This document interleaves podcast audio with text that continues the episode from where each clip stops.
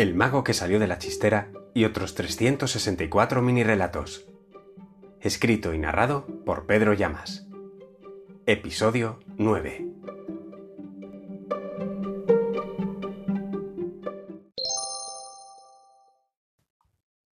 El Bao mostró un mensaje en el espejo.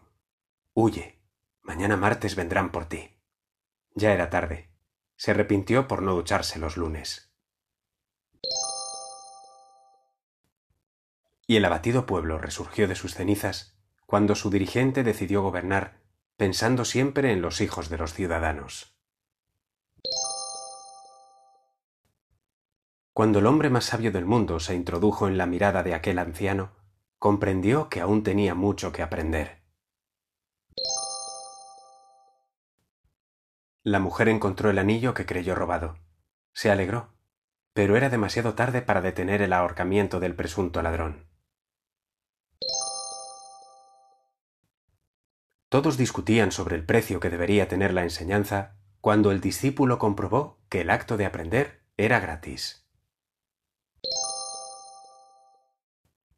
Le enseñó las fotos que retrataban una vida común, y aunque la enfermedad le impedía recordar, tuvo la certeza de amar a esa mujer.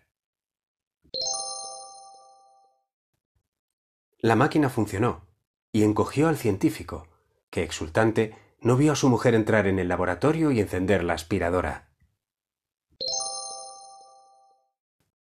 La liebre llegó primero a la meta, pero comprendió que lo importante no era eso, sino disfrutar del camino como hizo la tortuga. Nunca dejó de creer en él. Márchate, le pidió entre lágrimas. Y mientras decía, tú me haces más fuerte, el miedo siguió avanzando. Y cuando más necesitaba un abrazo, su mascota se lo dio. Pero poco a poco se fue arrepintiendo de no tener perro y sí una pitón. Te estaba esperando, mi amor. Esto lo hice por ti y mientras señalaba los cadáveres, se abandonó al abrazo de su amada, la muerte.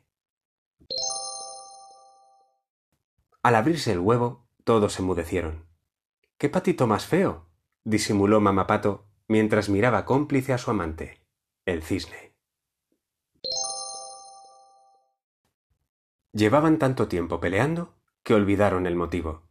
Se miraron, y al no saber qué hacer, cómplices siguieron discutiendo.